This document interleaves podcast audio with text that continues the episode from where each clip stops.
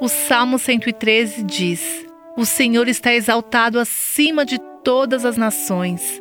Quem é como o Senhor, o nosso Deus, que reina em seu trono nas alturas? Esta passagem fala sobre a grandeza de Deus. Jamais poderíamos alcançá-lo, já que ele está muito acima de nós. No entanto, ela continua nos dizendo que o mesmo Deus que habita nas alturas também se inclina para contemplar o que acontece nos céus e na terra. Os teólogos chamam isso de condescendência de Deus.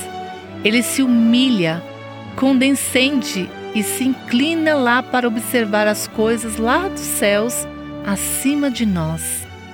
E então ele se inclina ainda mais para se envolver com as coisas da terra. A história do Natal nos fala sobre a condescendência final, quando Deus que estava acima das nações se humilhou e veio em nosso mundo como um bebê. Minha esperança é que nessa temporada você celebre não apenas por hábito ou tradição, mas por gratidão ao Deus que se humilhou. Você ouviu?